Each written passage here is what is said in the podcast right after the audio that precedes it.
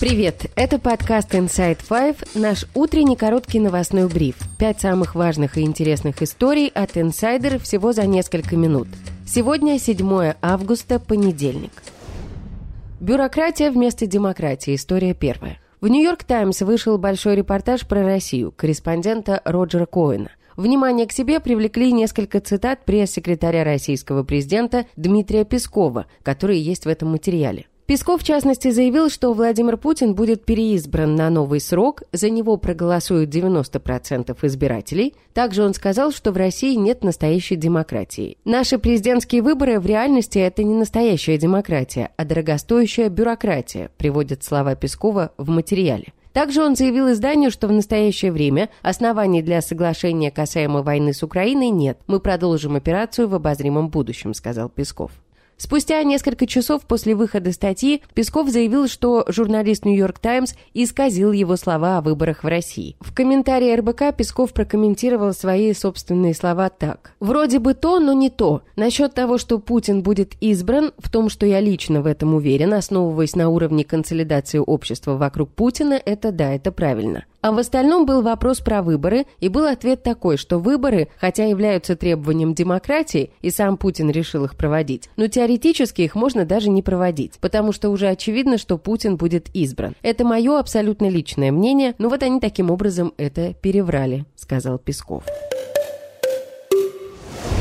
Удары по мостам. История вторая. Украина нанесла ракетный удар по Чунгарскому мосту и мосту через пролив Тонкий. Оба эти моста связывают аннексированные Крым и Херсонскую область. Как заявил назначенный Россией в Рио губернатора Херсонской области Владимир Сальдо, удар был нанесен ракетами Storm Shadow. Выпущено всего было 12 ракет, все они французского производства Storm Shadow. Знаете, что особенно возмущает, это то, что это сделано было абсолютно по тем артериям транспортным, по которым ну, не, они не используются для военных целей. Это гражданские мосты. Несмотря на заявление российской стороны, известно, что долгосрочный вывод из строя мостов может привести к перебоям в снабжении российской армии, поскольку через них проходит значительная часть топлива и боеприпасов для группировки на юго-востоке Украины.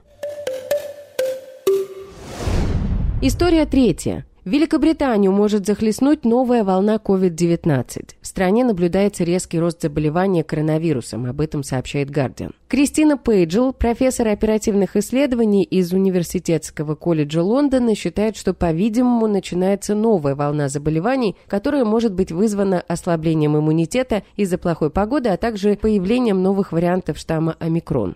По ее словам, новая волна начнется осенью. Она отметила, что как именно поведет себя вирус и сложится ситуация, неизвестно, поэтому необходимо как можно скорее снова вводить системы мониторинга распространения вируса, которые ранее были свернуты. 3 августа Всемирная организация здравоохранения сообщила о росте заболеваемости COVID-19 в мире на 7% за 28 дней. Более миллиона человек по всему миру заразились коронавирусной инфекцией в период с 13 по 30 июля. Организация подчеркивает, что COVID-19 по-прежнему представляет серьезную опасность, призвав страны сохранять инфраструктуру противодействия болезни.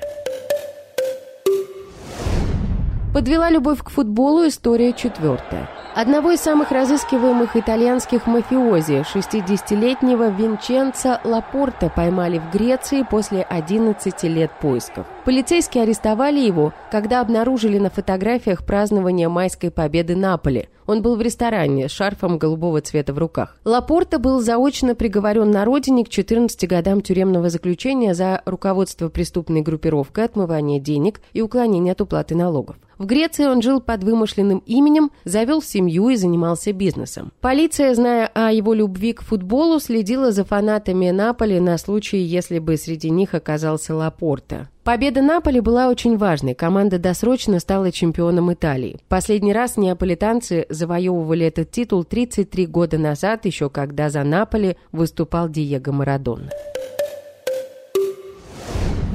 Барби помешательство. История пятая. Фильм «Барби» продолжает бить рекорды и всего за 17 дней заработал в мировом прокате более миллиарда долларов. Это сделала Грету Гервик, первой женщиной-режиссером, фильм которой собрал в прокате такую большую сумму, пишет Variety. Кроме того, фильм «Барби» стал самым быстрым релизом Warner Bros. Ранее этот рекорд принадлежал фильму «Гарри Поттер и дары смерти», часть вторая, который собрал миллиард за 19 дней. В американском прокате «Барби» лидирует третью неделю подряд, несмотря на конкуренцию со стороны Опенгеймера.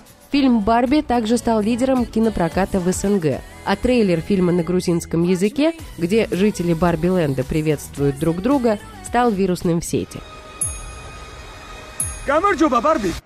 Gamar coba Ken. Gamar coba Barbie. Gamar coba Barbie. Gamar coba Barbie. Gamar coba Barbie. Gamar coba Barbie. Gamar coba Barbie. Gamar coba Ken. В России Барби и ее конкурента Опенгеймера покажут в широком прокате только после цифрового релиза осенью. При этом качество цифровых копий будет хуже прокатного, отмечают эксперты. И это все на сегодня. Это был подкаст Inside Five.